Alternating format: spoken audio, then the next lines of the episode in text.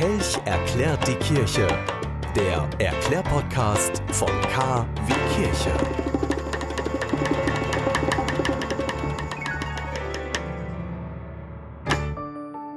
K wie Kirche. Selige und Heilige der katholischen Kirche. Heute ist der 17. Januar und alle die, die in einer Kirchengemeinde wohnen, die sich mit dem Namen Antonius betitelt, die haben heute was zu feiern. Denn heute am 17. Januar feiern wir oder gedenken wir dem heiligen Antonius.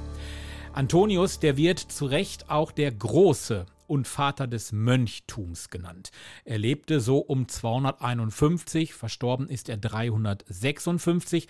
Er stammte aus Mittelägypten und erbte nach dem Tod der Eltern schon in äh, recht jungen Jahren ein sehr, sehr großes Vermögen. Das Evangelium vom reichen Jüngling bewog ihn, seinen gesamten Besitz zu verschenken und als Einsiedler ein asketisches Leben zu führen. Zuerst in der Nähe seines Heimatortes, später dann am Rande der Wüste in Libyen.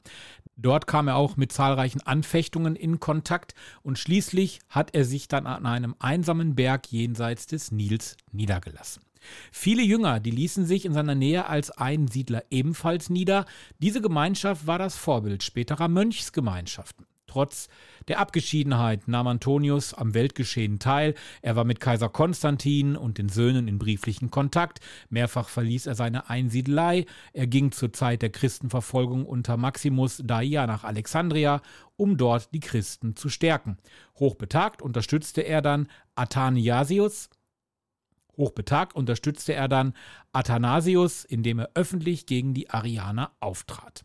105 Jahre alt soll er geworden sein. Das ist schon ein verdammt biblisches Alter für den Zeitraum, wo er gelebt hat, nämlich 250 bis 350. Diese und alle anderen Sendungen vom Bürgerfunk Recklinghausen auch als Podcast www.podcast-re.de